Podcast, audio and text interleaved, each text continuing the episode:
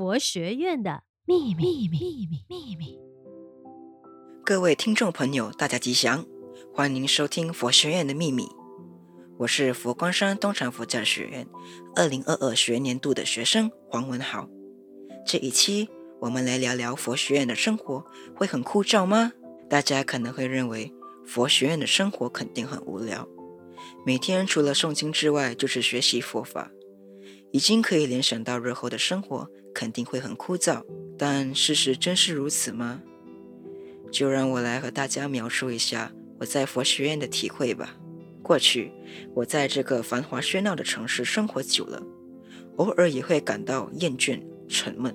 除了每天会上课、打游戏、打球，每天过着单调的日子，我感觉人生好像没有了意义，犹如在大海漂浮的木头，失去了人生目标。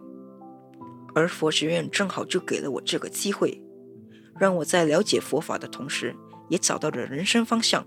佛学院的生活并非无时无刻都在诵经，在这里，我学习到很多在外面都学习不到的知识，如活在当下、感恩惜福、三思而后行、沉淀自己的心。最让我受用的就是打坐参禅及跑香。我本就心急，性格冲动，因做事和说话都没经过大脑，也闯下了不少大祸。而在打坐参禅和跑香的过程中，我可以很清楚地感受到自己的呼吸，聆听周围的声音，心也慢慢地定了下来。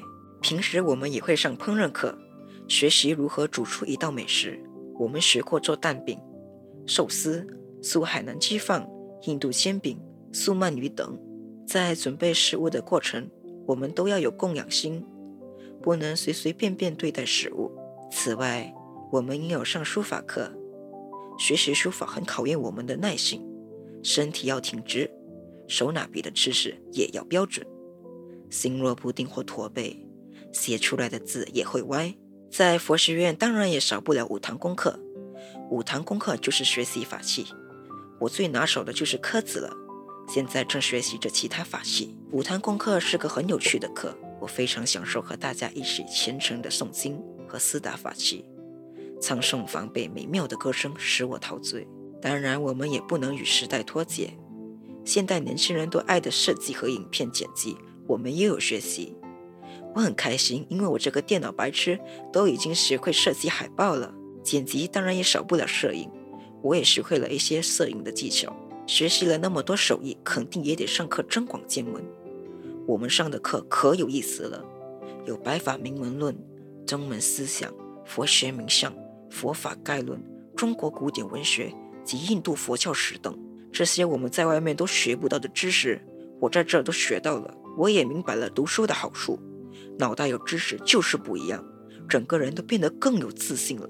在佛学院的生活绝对不会枯燥，因为这里时常需要筹备活动，如短期出家修道会、携手同源生活营、人间佛教学者研讨会等。